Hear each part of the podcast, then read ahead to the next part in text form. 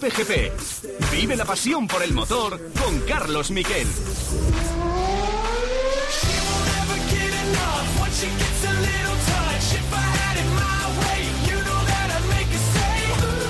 ¿Qué tal? Buenas tardes, bienvenidos a Cope GP, primer programa del año. Feliz año a todos. Eh, llevábamos tiempo sin estar aquí con vosotros, ha habido un pequeño parón por las eh, navidades, pero volvemos y volvemos ya con el Rally Dakar muy calentito, un Rally Dakar que está muy decidido ya en, eh, en coches, muy decidido, demasiado decidido, porque había un fallo en el libro de ruta. La organización, a pesar de las protestas, última hora que os digo, la protesta de Audi, que además tiene que formalizar, eh, tiene eh, que según mi fuente ya ha formalizado la protesta de Audi, la organización dice que los errores del libro de ruta no se discuten y esto tiene pinta de que no va a pasar así, pero es verdad que perdió dos horas y 22 minutos con la penalización, dos horas y seis minutos sin penalización eh, Carlos Sainz y también lo hizo Nani Roma y nos quedamos sin opciones para la victoria en coches.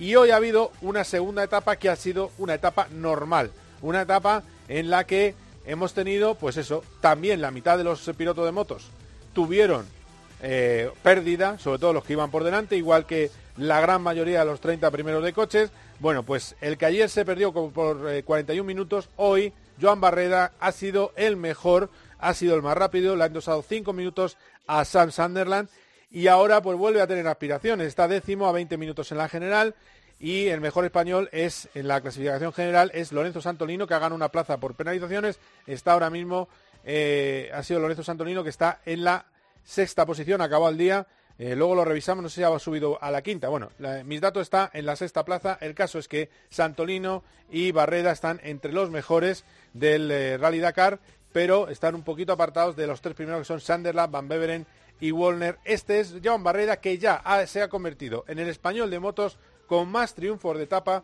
con 28, superando a Jordi Arcarons y esto era lo que le decía nada más acabar la etapa a nuestro compañero Paco Grande. La verdad que es algo que, que, te emociona. Cuando lo piensas, ganar una etapa como tal es, ya bonito, pero ya cuando piensas el número que hay, la verdad que es algo que, que enorgullece a uno. Pues eso, está orgulloso y emocionado de que haya podido superar a Arcanón. Ya al igual el año pasado, ¿qué es lo triste de este pilotazo que se llama Joan Barreda? Que no ha subido siquiera al podio, que su mejor resultado es un cuarto, que alterna grandes grandes eh, faenas en la Plaza de Toros como si fuera un Curro Romero con grandes eh, problemas y grandes errores. Y bueno, mañana abre etapa y ya veremos a ver lo que, lo que pasa con eh, Joan Barreda. yo estoy viendo, por cierto, me da la general quinto a Lorenzo Santolino ha debido haber alguna pequeña variación. Eh, en cualquier caso, a lo que vamos, en coches hemos tenido las dos caras de la moneda. Así estaba de frustrado y de enfadado Carlos Sainz después de la etapa 1 y eso decía, es que no somos idiotas, es que le ha pasado a muchos coches, no hemos sido solo nosotros, había un problema en el libro de ruta. Carlos Sainz. Estoy muy decepcionado, no, no es cuestión, es cuestión de, si el Dakar quiere hacerlo así y, que en el segundo día de carrera pues pase lo que ha pasado, pues realmente es una pena.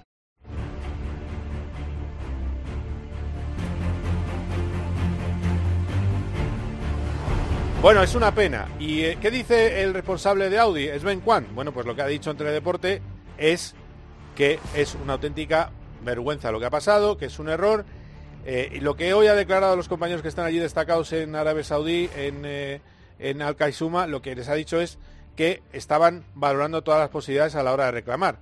Eh, ellos, desde luego, desde el lado de Sainz y de Lucas Cruz, hoy vamos a hablar con Lucas Cruz, esa reclamación ya está puesta.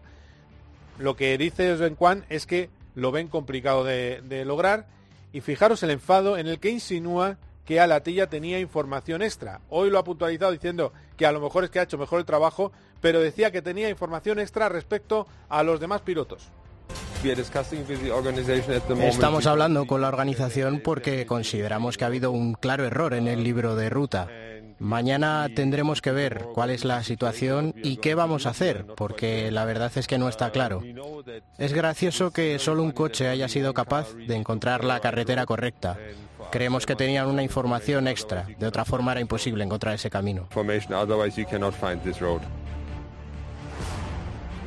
A ver qué nos dice Lucas Cruz, ¿eh? en un ratito hablamos con él si funcionan las comunicaciones, que espero que sí, y, nos explicará su versión de todo lo que pasó.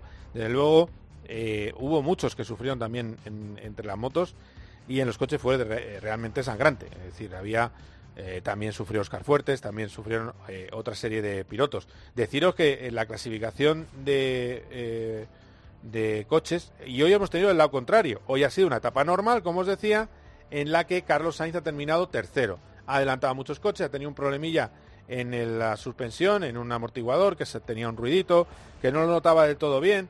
El coche lo que le pasa al coche, al Audi nuevo eléctrico, es que pesa 160 kilos más que los demás. Eh, tenían que haberle concedido la posibilidad de tener un poco más de potencia para compensarlo y eso les hace sufrir en todo tipo de trazados. Es decir, han perdido un porcentaje de prestaciones sobre la base de suspensiones que tiene, que es la base del Mini del año pasado, y sobre todo sobre los rivales. Por eso les va a costar este año ganar una etapa. Pero han terminado terceros, adelantando a más de 30 coches. Han hecho una buena etapa, así de satisfecho estaba un Sainz que tenía, eso sí, pocas palabras, porque el come y come es que perdió el primer día sus opciones de ganar el rally. Bien, hemos tenido pequeño problema con un amortiguador, pero no muy grave, o sea que bien, contento.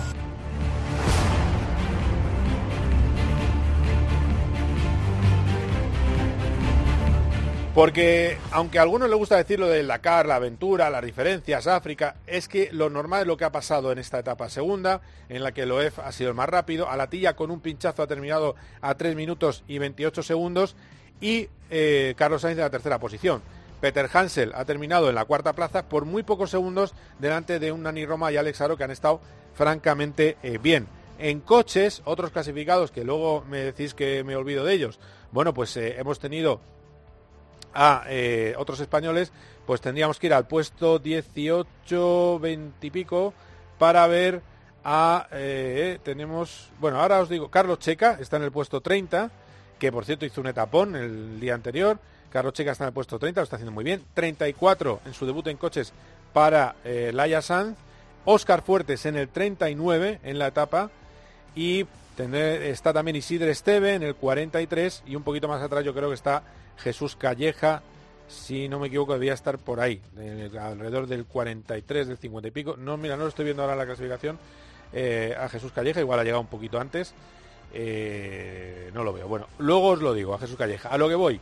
El caso es que las cosas han ido más normales y eh, la situación ha sido más correcta. Pero ¿qué pasa? Que ahora hay un mundo han, remontado 26 puestos y lo tiene muy complicado. Es la decimoquinta victoria de etapa para Loeb, la primera con el eh, coche de Bahrein, con ese prototipo de David Richards. Y de sonidos del día me quedo con dos. Uno, el hombre prudente, el mejor español del día. Insisto que, como aquí las clasificaciones son volubles, sexto en una primera visionado de la general y eh, quinto ahora mismo por alguna penalización. El caso es, sí, exacto, por la penalización de Sander. Sander le han puesto 10 minutos de penalización, correcto, ya lo tengo. Bueno, quinto Santolino estaba así de satisfecho, lo que importa es la regularidad, dice el piloto Salamanca. Hola, ya estamos aquí en el final de la etapa 2. Eh, contento de cómo ha ido, ha sido una etapa que se me ha hecho larga en el sentido de que he ido todo el día solo, eh, bastante arenosa, eh, la navegación a priori no era tan complicada como ayer, pero, pero siempre hay, hay puntos en los que hay que prestar mucha atención. Eh, en las dunas había sectores de dunas en los que me lo he tomado con calma. La verdad que, que me falta un poco de ritmo en las dunas y, prefiero no, arriesgar, ir poco a poco.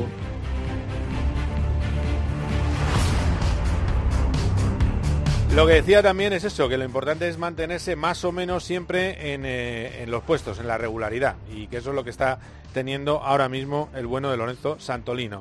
En eh, los coches ligeros ha habido problemas, ha tenido problemas hoy nuestra brava Cristina Gutiérrez. Eh, ha tenido problemas de embrague, problemas de averías, le ha hecho perder mucho tiempo. Ahora mismo en la general, en la etapa, Cristina Gutiérrez ha terminado quinta, otra vez ha estado en una buena clasificación, pero claro, ha terminado a 19 minutos. Ha vuelto a perder otra vez la Intemerata y en la general Cristina está en la cuarta posición. Es decir, que tiene aspiraciones, pero claro, de la victoria, que era lo que ella quería, está un poquito lejos. Escuchamos a Cristina Gutiérrez. Bueno, hemos salido a la segunda etapa con muchas ganas. Eh, ayer tuvimos algún problema eh, en el coche y hoy, bueno, eh, pinchamos una rueda y tuvimos un problema con el gato. Hemos perdido un poquito de tiempo y, después de eso, pues nos hemos quedado sin, embrague en el coche también, así que hemos intentado pues tirar lo más rápido que hemos podido, así que contentos de estar en, la en el final de esta segunda etapa.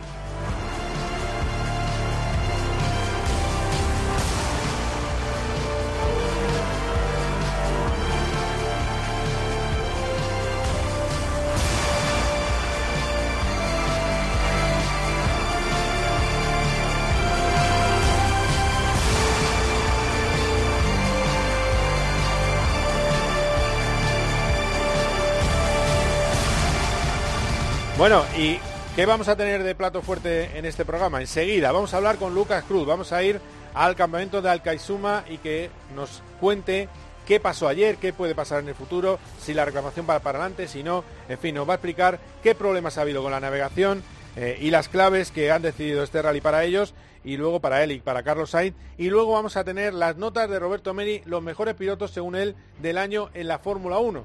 Y vamos a comentar también con él, con el piloto castellonense cómo fue ese final eh, de año absolutamente recordable y memorable en Abu Dhabi.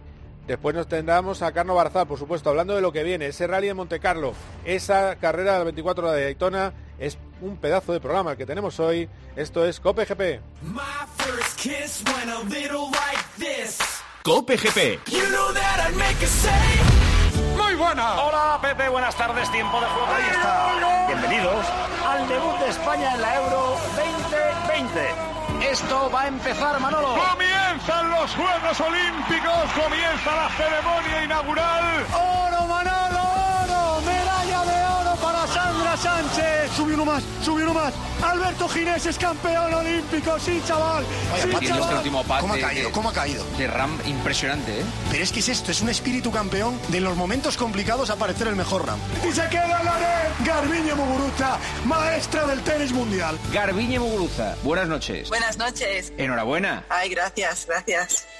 Tenemos por delante una gran noche de radio. Una gran noche de radio, ¿eh? además de estas que las siento de verdad, en la piel. Vamos a brindar por la vida, vamos a brindar por la felicidad, por la gente.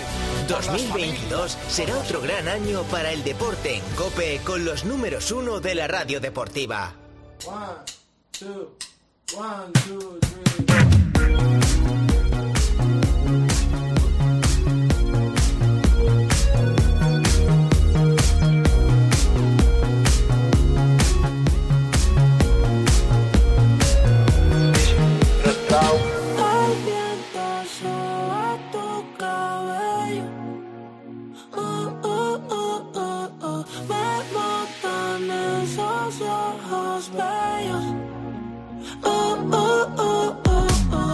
Protagonista de este COPGP, el copiloto de Carlos Sainz, Lucas Cruz, que nos atiende en Arabia Saudí. Eh, ahora nos dirá en qué localidad está, pero que nos atiende y nos va a intentar explicar qué pasó en la primera jornada. Hoy las cosas han ido bien. En la primera jornada, dos horas de pérdida. Hola Lucas Cruz, ¿qué tal? ¿Cómo estás? Hola, buenas tardes.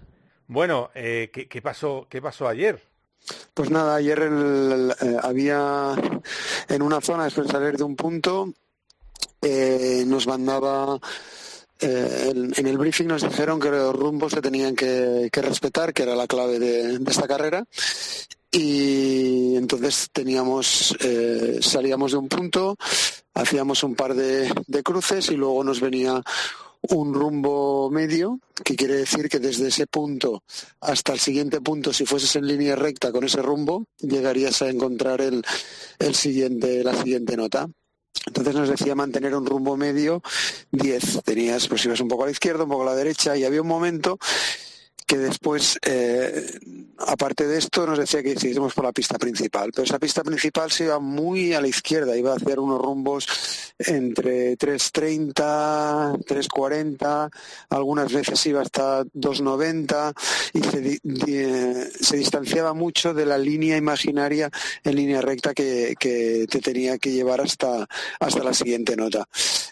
Entonces, pues bueno, empezamos a buscar, a dar vueltas y no había manera de entender la, nota, ¿no? Y al final, pues bueno, ese rumbo no era medio, sino que era un rumbo de salida y, y nosotros consideramos que, que, el roadbook no estaba correcto porque sobraba un, un, rumbo medio y no era rumbo medio, sino era un rumbo a seguir desde la nota para salir por una pista principal y ya está, nada más. Entonces, bueno, es lógico que eh, yo pensaba que solo lo había comprendido yo de esta manera, pero no, luego realmente, eh, viendo un poco la clasificación del día, pues nos dimos cuenta de que, de que la interpretación que habíamos hecho nosotros había sido la de la mayoría de participantes. Claro, ahí la, la pregunta que te hago es eh, si hay una reclamación oficial, porque yo miro los papeles y no la veo.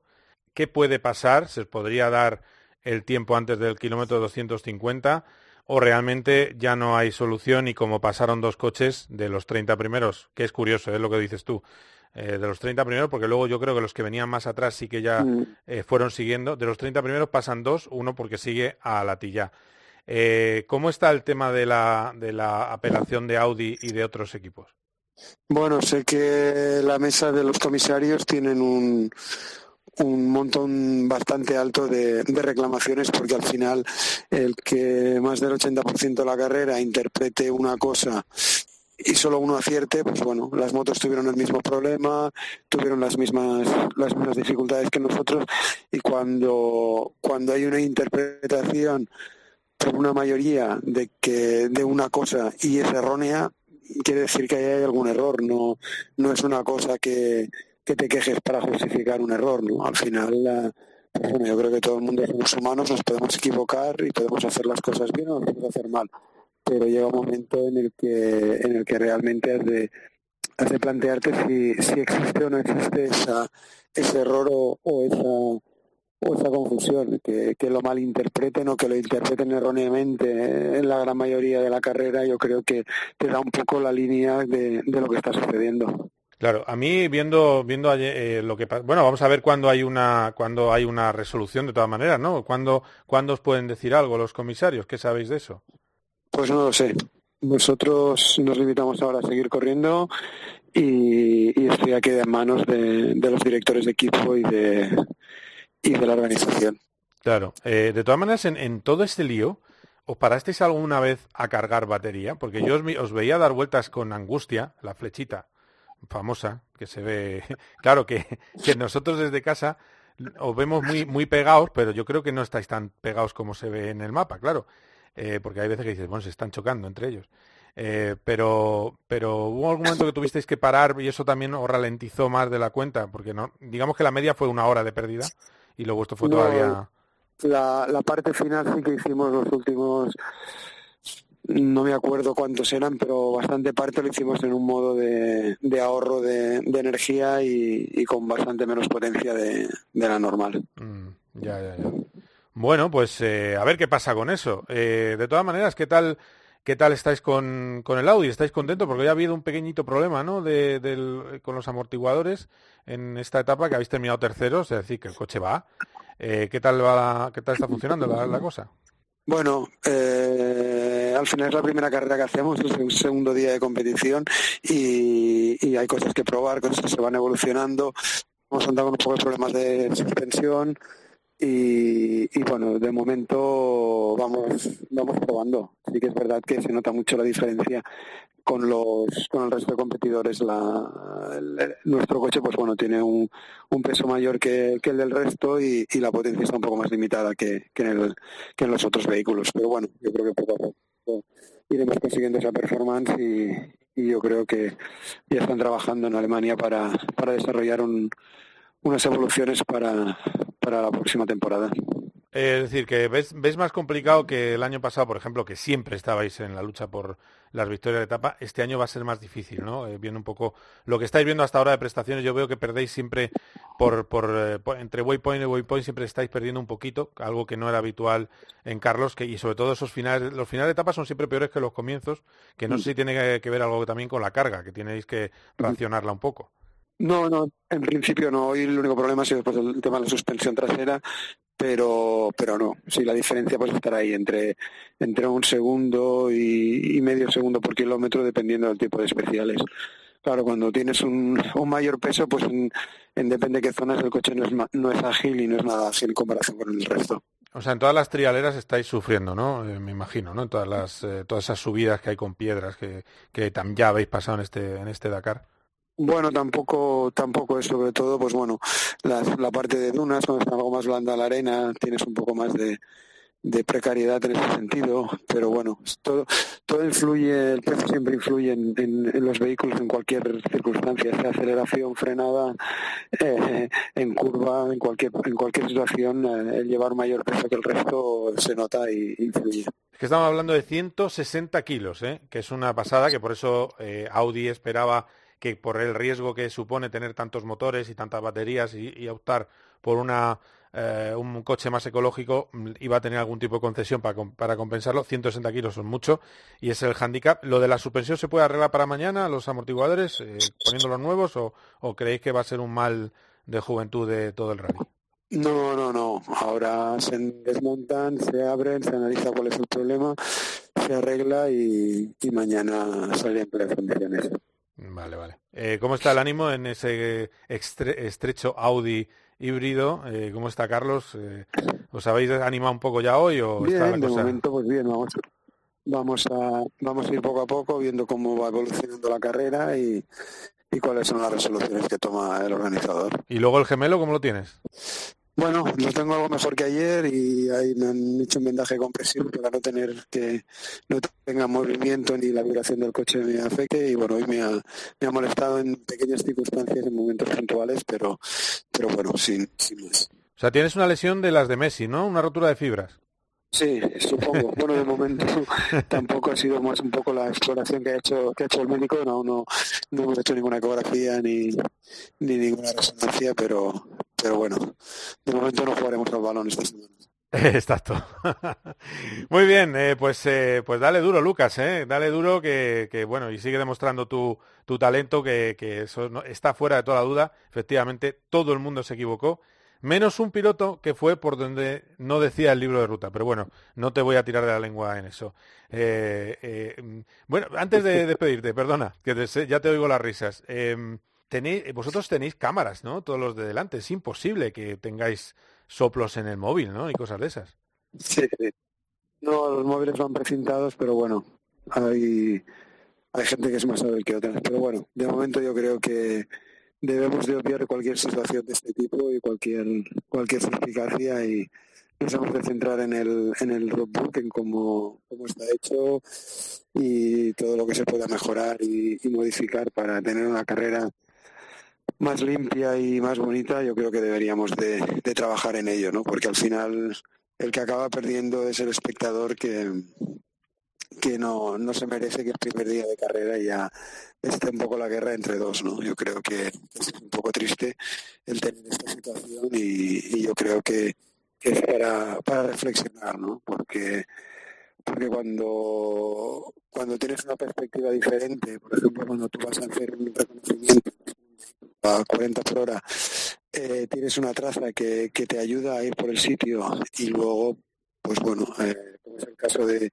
de ayer que llovió, el aire pues, borra bastante las pistas, las que se parecen claras o, visibles pasan a ser casi invisibles, ¿no? Entonces, muchas veces la, la obviedad que puedes tener en el roadbook o, el, o, la carencia de notas que, que tienes en el roadbook para, eh, porque es, es, bastante obvio, muchas veces la obviedad no, no existe, menos a, a las velocidades que se va.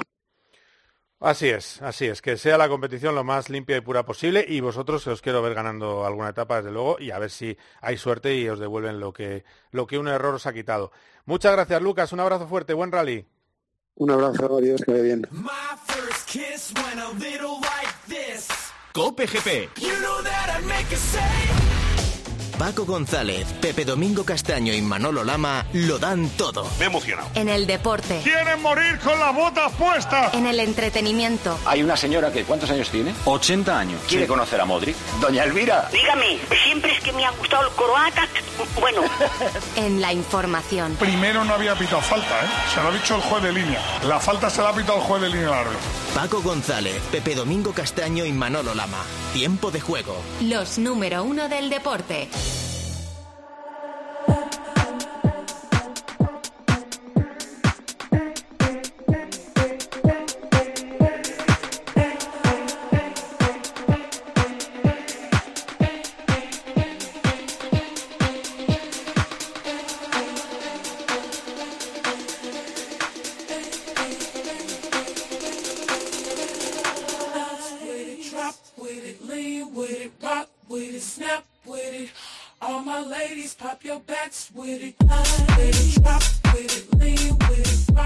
Pues aquí estamos, aquí estamos. Después de, de hablar con Lucas Cruz, vamos a cambiar de tercio y vamos a hablar de Fórmula 1. Eh, hay cosas que todavía que hablar de lo que pasó eh, al final de la temporada pasada. Hemos tenido las votaciones de los eh, jefes de equipo y sobre todo quiero que escuchéis lo que hablamos hace poco en la última comparecencia del año de Carlos Sainz. Está sobre la mesa la renovación de Sainz, va a ampliar su contrato con Ferrari. No sabemos si uno más uno o dos, que es lo que tiene ahora mismo eh, Charles Leclerc, pero va a ampliar su contrato y están muy contentos en Ferrari con él. Y bueno, estábamos en el evento de karting de Estrella Galicia, ahora voy a hablar con un pilotazo, con Roberto Meri, que me diga qué tal voy, pero bueno, el caso es que eh, estoy a dos segundos por vuelta de Carlos Sainz en un car de alquiler, eh, esa es la realidad, en una pista de 30 segundos, y esa es la triste realidad, porque más no doy. Pero aún así, ¿qué le pregunté? Bueno, pues le pregunté por la renovación con Ferrari, cómo está, que si quiere un año o dos, y también sobre ese último podio del año en el que estuvo en Abu Dhabi. Vamos a escucharle. Como ya sabéis, estoy muy contento en Ferrari creo que está siendo un, inicio de, relación eh, idóneo, ¿no? Y, y, creo que estamos contentos en ambas partes y, y deberíamos de poder hablar este invierno y ponernos de acuerdo. Que me hagas de reportero, eh, porque estuviste en un podio histórico. Hubo pocas conversaciones entre unos y otros, la, y suele haber pocas, menos de las que a mí me gustaría, porque yo soy bastante charlatán y, y me enrollo bastante, pero se veía ¿no? que el, cada uno estaba un poco a lo suyo y no, no me metí demasiado en, en, faena. No salió la palabra robo, si, si eso te deja más tranquilo, no hubo palabra robo. Bueno, pues para hablar de Fórmula 1, de lo que viene, de cómo fue el año pasado, no había hablado con él todavía en antena. Tenemos aquí a Roberto Meri. Hola Roberto, ¿qué tal? ¿Cómo estás? Hola, ¿cómo estamos? Bien, bien, bien. Eh, bueno, primero de todo, eh, recordarte eso, 29-9 Carlos, no, 29-8 Carlos, 31-8 yo en el karting de la ermita. Es eso, esa es la, la, medida. ¿Llevabais pesos o no? No, no, no. ¿Qué va? Nada, sin peso. Sí, sin peso, sin peso. Pues está muy bien, ¿eh, Carmichael? Me, me, alegro que Eso me está muy bien porque hay que considerar que es un circuito, se llama como él, ha pegado mil vueltas. Tú vas de una vez al año, ¿no? Sí, una vez al año, sí. Una vez al año que no hace daño. Sí. Así que está tremendo, Michael. Sí, de los que no pilotos, eh, el mejor tiempo creo que fue 31. Bueno, no pilotos, no, perdona. Es que hay uno de los teóricamente no pilotos que corren karting. Pero creo que estaba en 31-0 aproximadamente. O sea que... ¿Y, qué, ¿Y, cuánto menos que tú pesaba ese no piloto? Eh, 20 kilos menos. Hombre, pues ya, ahí hay mucho tiempo, tío. Ya, pues, Juanjo Lacalle me decía que no. Dice, no, que lo he probado con el piloto este que tiene el récord del, del karting de las Rozas. Le puse 10 kilos y solo perdió eh, menos de una décima. Digo, bueno, pues chico, yo, yo creo que sí que influye, pero bueno, eh, tú mismo. Sí, sí que influye. influye. Lo que pasa es que el, aquel, debe ser un, aquel debe ser un máquina también, ¿eh? el chavalín ese, ¿sabes? Pero bueno, sí. que a lo que va. Bueno, aparte de eso, gracias por... Eh, eh, Yo contigo no me iría al karting, ¿vale? Porque me lo pondría difícil. bueno, anda, déjate rollos. También me tienes que decir un día la diferencia que tenéis Carlos y tú cuando vais a Zuera y esas cosas. Depende del día, ¿eh? Carlos ahora está muy en forma y tengo que estar yo bien. Claro. Pero claro. está, está divertido, ¿eh? Está muy apretado, igualado, así que bueno, bien. Yo me, me llamó la atención, sin presión, en, en Canadá. Y yo no sé si, a ver, estos son, son cuentos de, de la vieja, pero, quiero decir, no, no, es, no es nada importante, ¿eh? pero Me llamaba la atención que en Canadá, en un karting de alquiler, con coches de alquiler, eh, le- en su vuelta mejor, solo, eh, verdad que era una vuelta de 25 segundos, muy cortita, pero eh, Fernando Alonso a De La Rosa sacaba 55 milésimas. Claro, el tema es que esto, ¿qué, qué me servía a mí de ejemplo? Todos los pilotos relajados en- entre amigos son buenísimos. Otra cosa es el día D a la hora H, eh, con la presión, con la dificultad, que te meta el coche eh, un Verstappen, que te meta el coche un Norris, que, ¿sabes?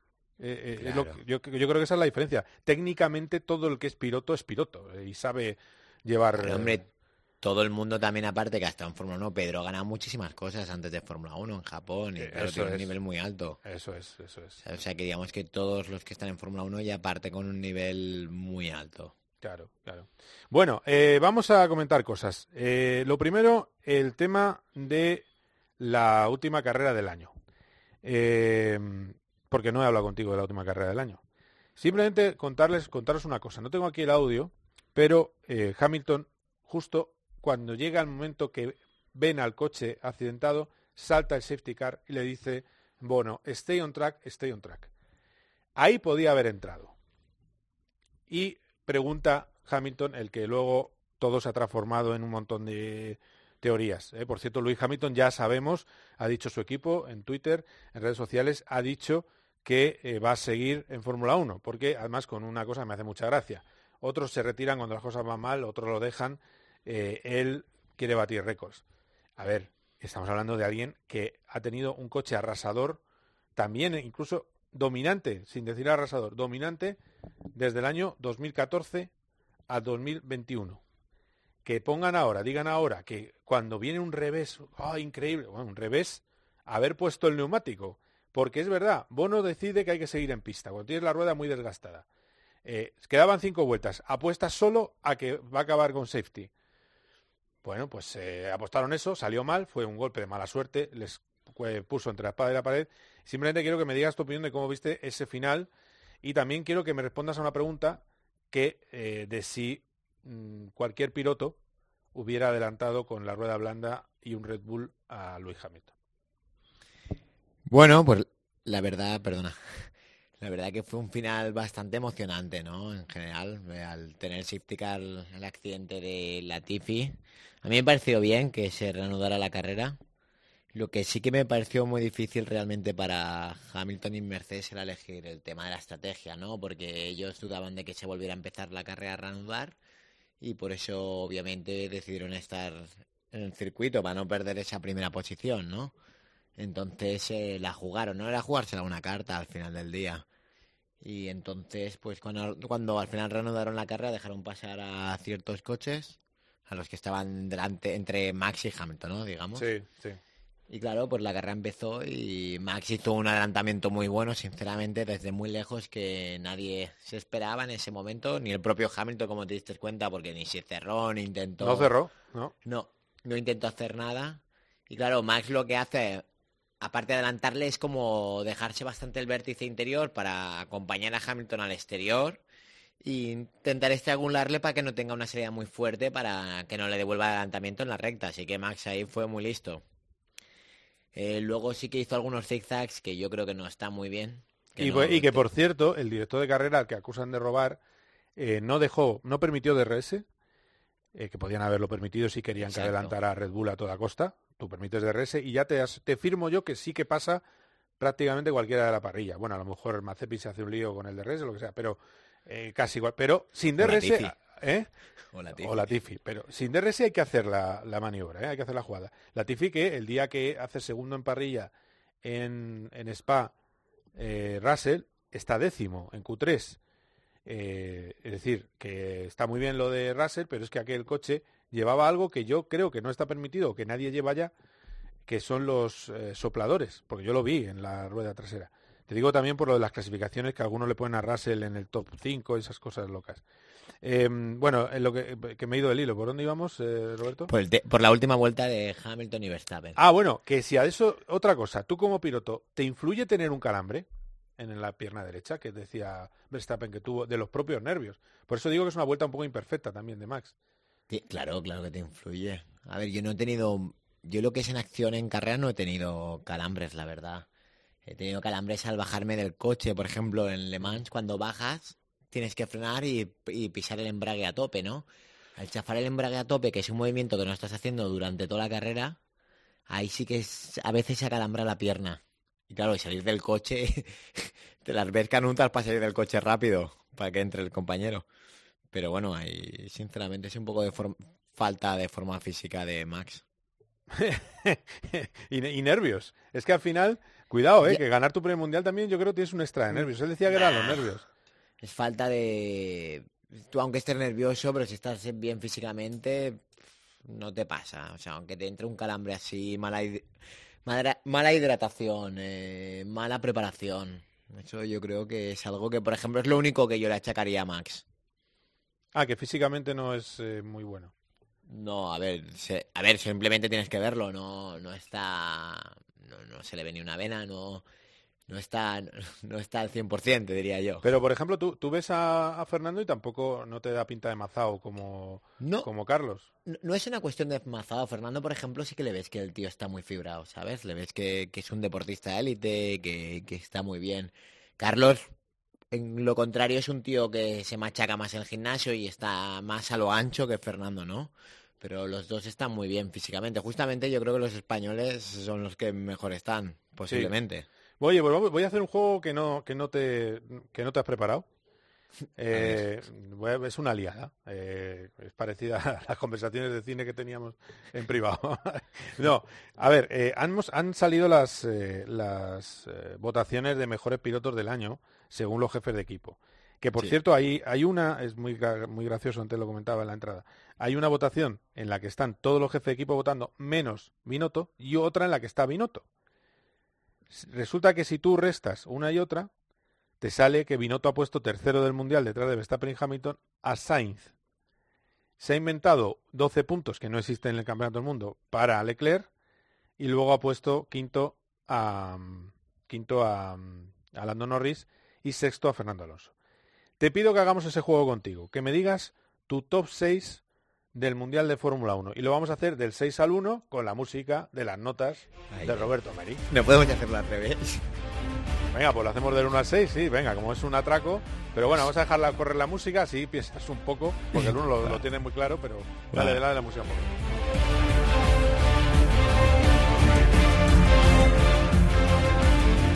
Bueno, pues estas son los mejores pilotos del año para el profesor Roberto Meri. Empezamos por el mejor piloto de la temporada, Roberto. Va, te voy a por... te voy a sorprender. Vamos a empezar por el 6, va. Así que la tengo un poco preparado. El Venga. sexto, que es el que más... Ah, el 6, ah, mira, lo cambias. Vale, Claro, para pues venga, emoción. venga, esto es un caos. Atención, damos otra vez el titular. Ahora mismo eh, con nosotros el sexto mejor piloto del año para el profesor Roberto Meri. El sexto se lo voy a dar a Pierre Gasly. Ha hecho un año muy bueno para Alfa Tauri, ha conseguido la mayoría de puntos, ha estado delante de su compañero casi siempre. Y ha estado muy bien sobre todo los sábados. Ha fallado un poco el domingo, así que por eso creo que le voy a dar el sexto. Venga. Con el número 5, Roberto. El 5 se lo voy a dar a Fernando Alonso. Creo que ha demostrado mucho, ha demostrado la calidad de piloto que es después de estar un tiempo parado, llegar, conseguir un podium, hacer grandes actuaciones que ha hecho, por ejemplo lo de Budapest de aguantar a Hamilton. La verdad que yo creo que ha sorprendido a muchísima gente y, ha hecho un gran año. Bueno, pues venga, vamos con el número 4. Suena la música.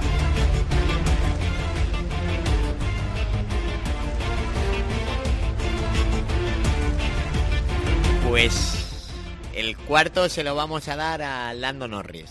Creo que ha hecho un año muy positivo, lo ha hecho muy bien, ha hecho una calificación sorprendente como la de Sochi que consiguió la pole, buen resultado como en Monza, algún podium, no recuerdo ahora mismo dónde, pero sé que ha hecho varios podiums. Y creo que ha sido un año donde ha dado un pasito más de calidad, ¿no? Y ha estado por delante de Ricciardo, que era algo que no nos esperábamos todos, ¿no? Que pensábamos que se iba a más poner difícil Ricciardo a No- Lando Norris. Bueno, bueno, bueno, pues vamos llegando al podio, que me parece que vas a meter a alguien. Hay uno que te has cargado, por cierto, en el camino, Pero bueno, vamos a meter a alguien que nos va a No gustar. me acuerdo a quién me he cargado. Te has cargado a uno, ya te aviso. Bueno, A vamos Leclerc, con... supongo. Ese, vamos por ahí. El número 3 para Roberto Meri.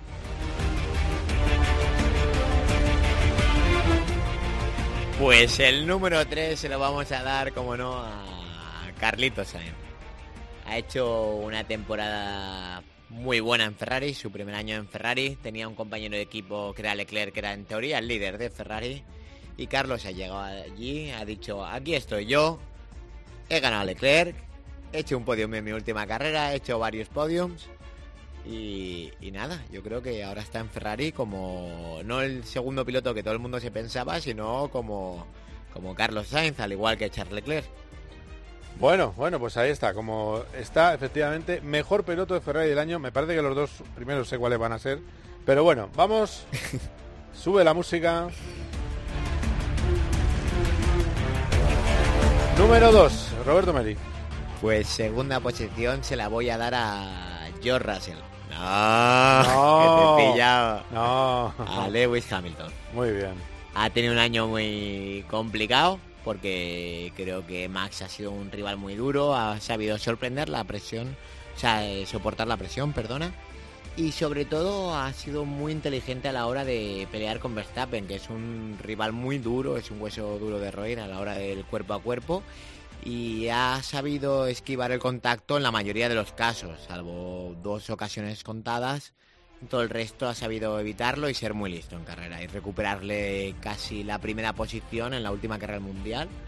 Sí que es cierto que tenía un poco de ventaja, yo- en mi opinión, las últimas cinco carreras, diríamos, ¿no? De Sao Paulo a, Sí, de- a Abu desde Dhabi. que deja- liberaron los motores, eh, porque Exacto. les dejaron meter un motor atómico a Mercedes. Es verdad que al pie del reglamento lo podían hacer, pero no con el espíritu de la norma. Pero bueno, eh, yo creo que deberían cambiarlo. No, no puede costar tampoco penalizar solo motores de combustión. Eh, pero sí, sí, pegó un salto Mercedes y, y ahí estaba, ahí estaba el Hamilton, el Hamilton bueno. Y vamos con el ganador del año, que es, yo creo que estamos todos de acuerdo que ha sido el mejor piloto de la temporada.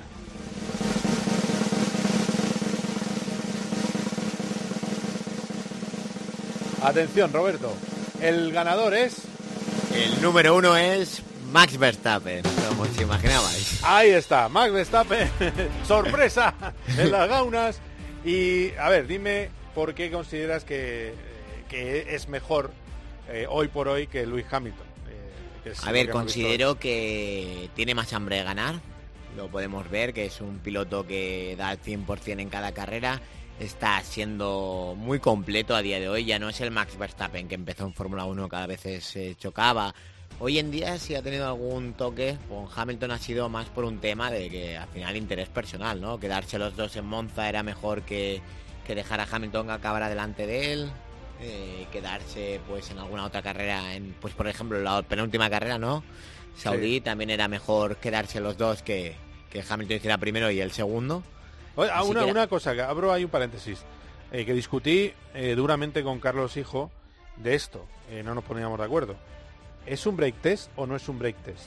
Para Carlos es un break test. Yo normalmente los break test los tengo catalogados que acaban en que no puedes evitar al de delante. O sea, es un break test alta velocidad, frenazo, te lo comes eh, o te sales de la pista. Eso es lo que yo tengo catalogado como un break test de verdad, no bajando marchas. ¿Tú cómo lo ves?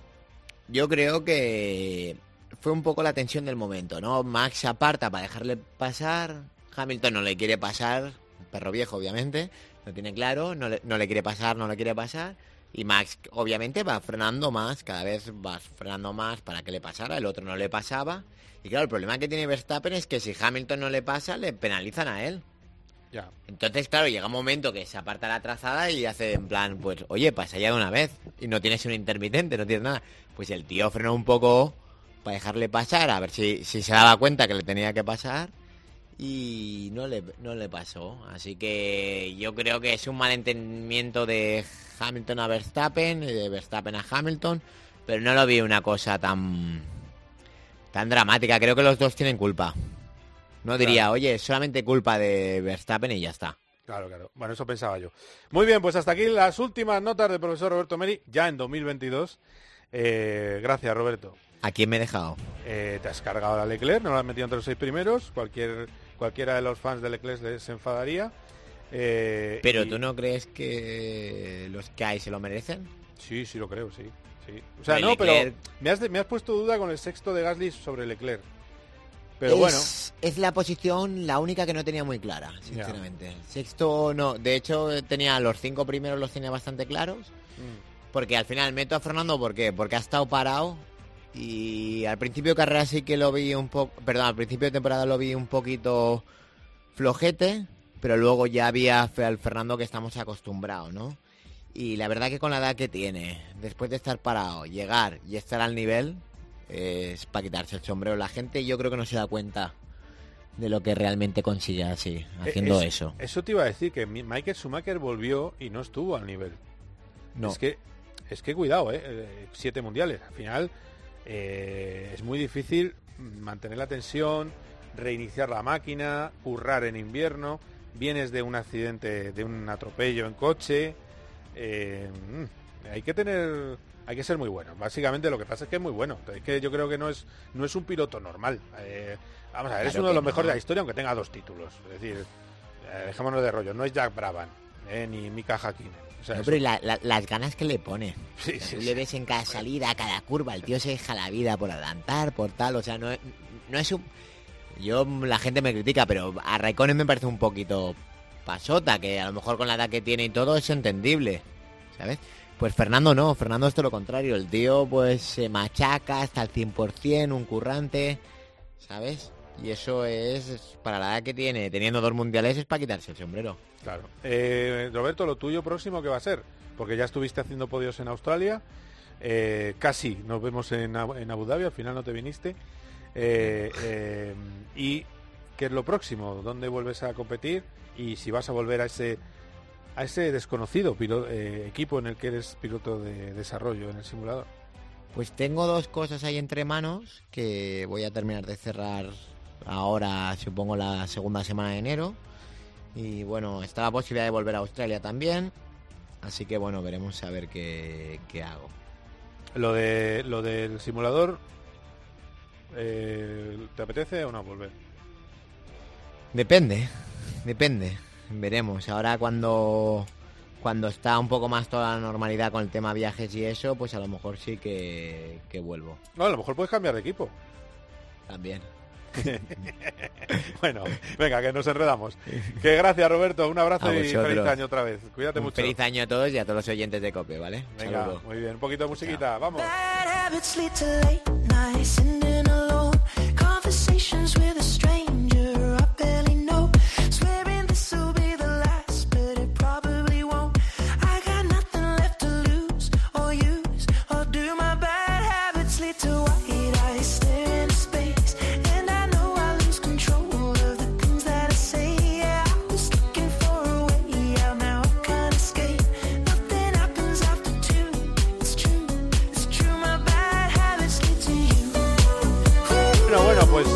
Vamos a hablar de lo que vamos a tener este comienzo de año. Estamos viendo el Dakar, que ya hemos hablado con Lucas Cruz, ya nos ha dado bastante luz de, lo que pasó, de que un, copiloto, el copiloto de Alatilla, tuvo una iluminación eh, increíble. Fue como ver a, la Virgen de Lourdes o de Fátima, y fue por donde no fueron el 70% de, de los coches. Pero vamos a hablar de lo que viene. De lo que viene es Daytona, en fin, del, del calendario que tenemos por delante. Y como siempre, como hombre boya, como líbero del motor en COPE, está Carlos Barazal. Hola Charlie, ¿qué tal? Feliz año. Hola Carlos, feliz año y feliz año a todos los oyentes. Vale, bueno, eh, a ver, eh, tenemos 24 horas de Daytona. ¿Va a correr Alex Palou o no? Porque se, hay mucho rumor de eso. Ah, y no sé si al final va a correr. yo creo que a día de hoy sí, Sí. Ah, vale. Yo creo que sí. Bien. Él está probando, está haciendo cosas y yo creo que sí, pero bueno. Y él tiene ganas ya, ¿eh? O sea, eh, él su objetivo era la Indy y ahora ya que tiene la Indy ya empieza a, a dar pasos laterales, ¿no? De, a, pues para eso está ser un equipo grande que corre en varias categorías. Y en, eh, entre ellos está poder correr Daytona, que es una de las pruebas grandes del año, claro. Bueno, pues eso es buena cosa, porque recordemos que es uno de, eh, en un año en el que han ganado campeonatos, eh, y no digo mal, eh, Alex Palou, hemos dominado Estados Unidos, ha ganado Alex Palou Ujú. la Indy y ha ganado el IMSA Antonio García, otra Antonio. vez, lo de Antonio García también es digno de... También, lo único malo que me molestó, que mucho mensaje a, a Fernando, pero no me puso mensaje en Arabia, porque con, con los pocos que éramos podías, podíamos habernos visto, pero bueno, que no pasa nada, ¿eh? que yo entiendo que iba invitado y requete invitado, estaba en un palco VIP, entró un momento al Pado con un pase que le dejó Fernando, si yo entiendo que las cosas no, no eran fáciles allí, ¿eh? y nosotros no estábamos a pie de Pado, que estábamos a un kilómetro. En la Eh, F1 ya sabes que nunca es fácil estas cosas. Nunca es fácil, es que parece mentira. Eh, pero bueno, eh, dicho esto, un pedazo de pilotazo de Antonio García, eh, que va a estar en Daytona, ¿no? Creo también. Sí, la nómina de españoles va a ser va a ser amplia, mm, fácil 4 o 5. Entonces, eh, podríamos ir a... Eh, sí, pero serían Palou, Antonio García, ¿y quién más puede estar? Juncadella, Ah, Juncadella, es verdad. Eh, que tenía un programa este año muy ambicioso de resistencia, me dijo, sí. sí, eh, y Rivera no lo sé, pero no es Rivera, es Albert Costa. Y el último, pues pues no te no me sale, no me viene a la cabeza ahora mismo. eh, mm, creo que era con, espérate, no me sale, da igual. Igual durante, si seguimos hablando, me viene el nombre, que no me viene ahora, ¿qué le voy a hacer? No, no pasa nada, no pasa nada. La lagunita No pasa nada. un poco revirado y No, pero no te preocupes, que, que mira, he estado viendo el 29, la fecha, 24 de, de Daytona, hay que, cuidado, que los días pasan muy rápido. y tanto. Es el 29 de 29 al 30 de enero, es decir, que estamos en el último fin de semana de este mismo mes. Eh, a ver qué a ver qué tal lo haría con Cadillac al Spalou y vamos a ver qué tal le sale. Evidentemente ritmo va a tener porque la rapidez la tiene de serie. Eh, Palou, que insisto, es uno de los pilotos destacados del año, porque hay que recordar que en Fórmula 1 no hemos sido campeones, lógicamente, pero sí que es cierto que hemos tenido también una actuación destacada con los podios de, de los pilotos españoles. Eh, hemos visto, hablando un poco de todo, bueno, y luego eh, lo otro que vamos a tener después del Dakar va a ser eh, el Rally de Monte Carlo, por el supuesto. Rally Monte Carlo, sí, con toda la expectación de ver a los a los nuevos Rally 1. Ah, que al fin y al cabo pues son coches no es el coche a lo que estamos acostumbrados hasta ahora que era coger un modelo de calle y transformarlo para la competición sino que es un chasis tubular sobre el que las marcas pondrán la carrocería de fibra de vidrio que más les cuadre en el momento. Es escalable que dicen o sea que decir si tú tienes un coche grande lo puedes dejar dentro del tamaño que te permite la categoría, pero como si fuera... eh, lo haces un poco más pequeño, pero da la sensación que es ese coche grande. Os quiero decir, no sé, una marca que tiene cuatro, cuatro modelos, ¿no? ¿A cuál más? Sí, Eh, pero, pero ya, ya sabemos los modelos que van a que van a estar en, en Liza, ¿no? Eh, Eh, sí, es sí, un eso i20, ¿no? Es el i20, es el Yaris y es el Puma de, por parte de Ford. Pero es una carrocería de fibra, no es... eh, Exactamente, el chasis es tubular, o sea, si, si todos quitan, si quitan la carrocería, a ver, es la idea de los Grupo B en plan moderno, son, si queremos llamarlos siluetas, Pero sí, bueno, aparte son híbridos, sí, si los queremos llamar siluetas, pues se le podría llamar siluetas. Lo que pasa que cada marca se construye su chasis, sus chasis. Eh, hay, hay mucha controversia. Eh, yo creo que estamos llegando a unos niveles de, de velocidad y de prestaciones. Eh, se quita electrónica, con lo cual, no sé, yo me da un poquito de miedo, Carlos, no te voy a engañar. Sí, no me, no, estoy de acuerdo contigo. Es un concepto. Yo pensé que era un concepto menos radical. Pensé que era lo mismo, pero eh, con hibridación. Pero bueno, es. eh, claro, puede- puede esa-. Esa era la idea, pero al final, por temas de seguridad, decidieron que un chasis tubular era más seguro y tal, que igual sí, pero es verdad que ya hemos tenido dos accidentes muy gordos, uno de Evans y otro de. Mm. El de Neuville tardaron dos horas de sacarlo del río que cayeron. Joder, O sea que fue un Haciendo, haciendo test. o sea que- Sí, sí, un test, un test, claro. Eh, es verdad que las imágenes un poco difusas el coche había aguantado bien porque cayó con un terraplén, te exagero, 50 o 60 metros, Sí. y aguantó muy bien. Pero es verdad que Virae, el copiloto, se partió la clavícula. Madre mía. Eh, y, lógicamente un golpe de esto pues al hospital la noche, observación, eso, eso como medida preventiva. Yo no sé, no termino de ver, o sea, puedo entender que el coche como tal, o sea, la estructura sea más segura que, que partiendo de un coche de calle, que bueno, eh, lo puedo entender. O sea, no, no lo sé porque como no soy ingeniero no, no, no lo sé. Pero me parece que el nivel de prestaciones, que ya era tremendo, pues aunque pesen estos un poquito más, les han quitado el diferencial central, etcétera. No sé, no sé, no sé. Esperemos que, que no y que al final la temporada vaya bien, pero me parece que, que no sé qué otras soluciones habría. ¿eh? Habría que sentarse en una mesa y ver. Bueno, pues eh, recordemos, jueves 20 de enero, domingo 20 Exactamente. 23 de enero, ese va a ser el rally de Monte Carlo. Eh, eh, ¿Sordo lo tiene, no tiene el calendario o no? Lo- creo que no lo tiene, ¿no? No, no, no, no. Monte Vale. Carlo ya desde el ul- hace tres años me parece que es, yendo en el podio se salió Mm. en la nieve y ya no, no ha vuelto. Oye, de- decisión de Gendario o suya. Ya. ¿De cuándo de? Que, que no sé si es por decisión suya. Ah, ya, ya, que no ha vuelto. Sí, sí, sí, lleva varios años que no va. Sí, sí, es verdad. No, no, no, no va, no va. No está, no está entre, entre sus... Vuelve Loeb, Confort, Eso, eso, eso quería yo, sí. y Oyer, Oyer va a estar en Montecarlo como mínimo. Ya no va a hacer la temporada completa, eso está seguro, pero bueno, vamos a ver. Parece que Oyer solo haría, por alguna información, que solo haría los rallies de asfalto. Entonces, bueno, le podemos ver en España, le veremos en Croacia. En fin, eh, vamos a ver qué queda de sí, porque claro, Oyer puede llegar y no te digo que gane, si corre cinco rallies o seis, que gane los seis, pero igual cinco sí. Entonces veremos a ver. Bueno, bueno, pues a ver, a ver qué. eh, Mucha incógnita para este año. Sí, no, no, pero bueno, eso le da, le da mucho interés. Hombre, claro, Eh, No os creáis, por cierto, tú que te gustan mucho las redes sociales y tal, el coche que ha sacado Mercedes en... en- Nada, cero. Eh, es más de, es más de, es de corcho, ¿eh? El coche. Es uno bromista, los, los de Mercedes. Eh, creeros simplemente eso que sí que ha dicho de que va a seguir Hamilton porque nunca estuvo en duda. Eso también formó parte del, del teatro de presión del, eh, del final de temporada. Eh, en fin, bueno, que Charlie, que, que buenos reyes, que vamos hablando. Sí, que Dime. ¿sabes, ¿sabes quién se le presentó al, a Baumel, al copiloto de, de Alatilla? ¿Quién presentó? Yo al- creo que se le presentó, se le apareció el propio Terry Sabin. Ah, ya.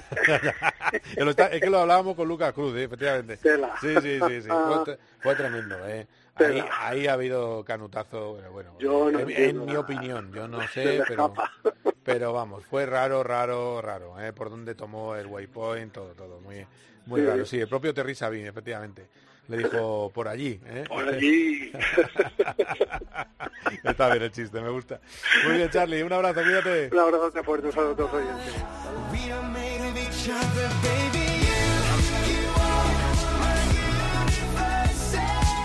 Bueno, pues en este 2022 de Incógnitas, eh, lo más normal es que nos escuchemos el próximo viernes desde allí, desde Arabia Saudí, desde el Rally Dakar. Eh, si las comunicaciones lo permiten, si mi salud lo permite, que está bien ahora.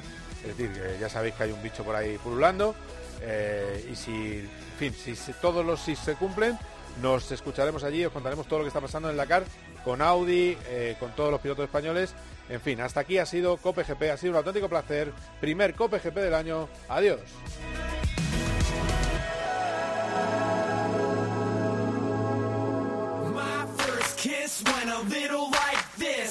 Cope GP. Vive la pasión por el motor con Carlos Miquel.